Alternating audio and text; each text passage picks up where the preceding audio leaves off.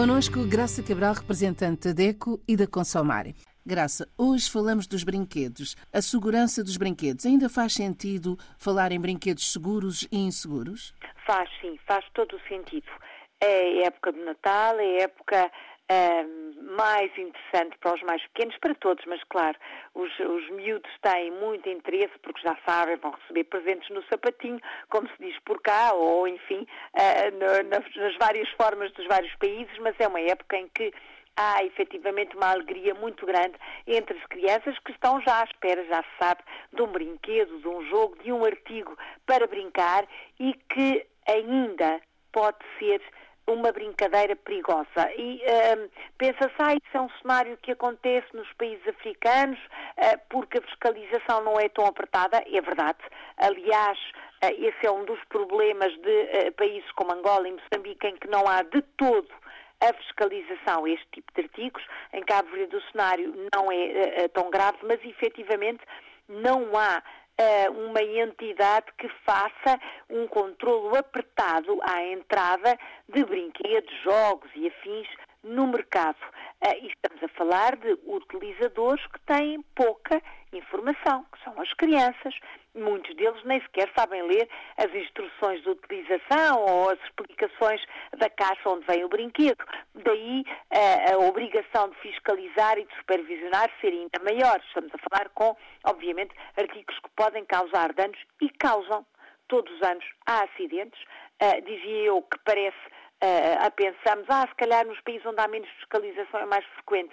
Sim, mas também existe no espaço europeu, por exemplo, ainda circunstâncias graves e acidentes graves todos os anos com o uso de brinquedos que não passam pelos canais, uh, enfim, legais entram no mercado. Estou a referir-me a brinquedos que vêm de países onde não há as regras uh, que há uh, nos países africanos de língua oficial portuguesa ou no espaço europeu para a utilização de brinquedos e a embalagem dos brinquedos. Portanto, passam, se me permitem, por baixo do pano, não cumprem as regras, nomeadamente não têm os símbolos de certificação de segurança dos brinquedos e depois têm falhas graves. Peças que se soltam com muita facilidade, materiais que podem ser inflamáveis, um, rodas, por exemplo, no caso dos carrinhos que soltam, botões que não estão presos, enchimento no caso dos peluches, que é altamente tóxico e inflamável, para além dos próprios tecidos, no caso dos brinquedos de pano, uh, tintas que são também tóxicas, a própria borracha. Uh, com que são feitos uh, os bonecos e as bonecas podem ter substâncias tóxicas. Graça. outro Nesses, tipo... nesses casos, como é que o consumidor pode ver o que é que é seguro? Exatamente, e o que é que como é, é que pode verificar? Ora bem, a regra número um, pedir antes de comprar, pedir para ver o brinquedo. E em toda a parte é obrigatório o, o vendedor, o comerciante, dar o artigo para a mão do cliente. Claro que o cliente não vai estragar, espatifar, não é isso, mas para ver, para ver a embalagem, para ver o saco, para observar até o próprio brinquedo e uh, há informações básicas, obrigatórias em toda a parte, como seja que brinquedo é aquele, que peças é que compõem aquele brinquedo. Pelo menos isto é obrigatório, para além uh, da obrigatoriedade destas informações estarem na língua oficial daquele país. Aquele brinquedo não tem a rotulagem em português, é suspeito. É logo escolher outro. Isto quer dizer que pelo menos, pelo menos, nem sequer entrou pela porta da frente da loja. Não tem sequer a rotulagem em português, é de evitar. Tem a rotulagem, enfim, em todas as línguas e mais algumas, e tem um autocolantezinho com a informação em português. Enfim, ficamos logo a duvidar, mas pelo menos tem informação na nossa língua. Então é a altura de ver se eh, tem peças pequenas que podem ser engolidas, se tem um, arestas, se, tem, uh, se o material pode ferir, como por exemplo ser metal, uh, que se pode soltar, pode cortar, pode furar, uh, verificar se por acaso, no caso sobretudo dos bonecos, se o enchimento está à, à mão de qualquer miúdo, se dá para arrancar, se os botões se soltam. Isto é algo que não é preciso nenhuma ciência, é só olhar. E nós adultos os pais, os avós, os irmãos têm a obrigação de verificar este tipo de dado. Se for um brinquedo que está à venda no espaço europeu ou que veio do espaço europeu, normalmente é feita a indicação da idade recomendada para aquele brinquedo. Não é uma informação obrigatória, mas na maior parte dos casos está lá. É também um bom indicador. Se é uma criança com menos de 3 anos, os cuidados devem ser redobrados. Portanto, procure na embalagem verificar se essa informação está.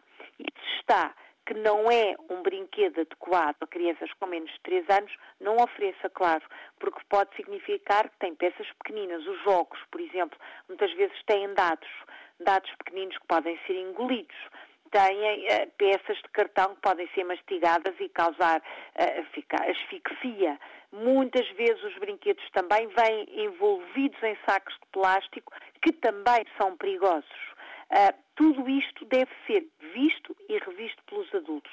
E não é exagero, esta conversa não é exagero, porque os acidentes, infelizmente, acontecem todos os anos uh, e estamos já, enfim, no ano 23 do século XXI e acontecem, continuam a acontecer. Portanto, temos que nós também fazer esta fiscalização do que se passa no mercado dos brinquedos e optar por aqueles que têm o rótulo na nossa língua, que têm informação sobre como se brinca, como se utiliza aquele brinquedo e, claro, se a loja onde está não deixa ver o brinquedo, não deixa pegar na caixa, saia. Não é efetivamente uma loja que mereça a sua atenção, vá procurar no outro lado. Esse é o nosso conselho número um. É um alerta, não é? É um alerta, claro. E tudo isto para a segurança das nossas crianças? Tudo isto para a segurança das crianças.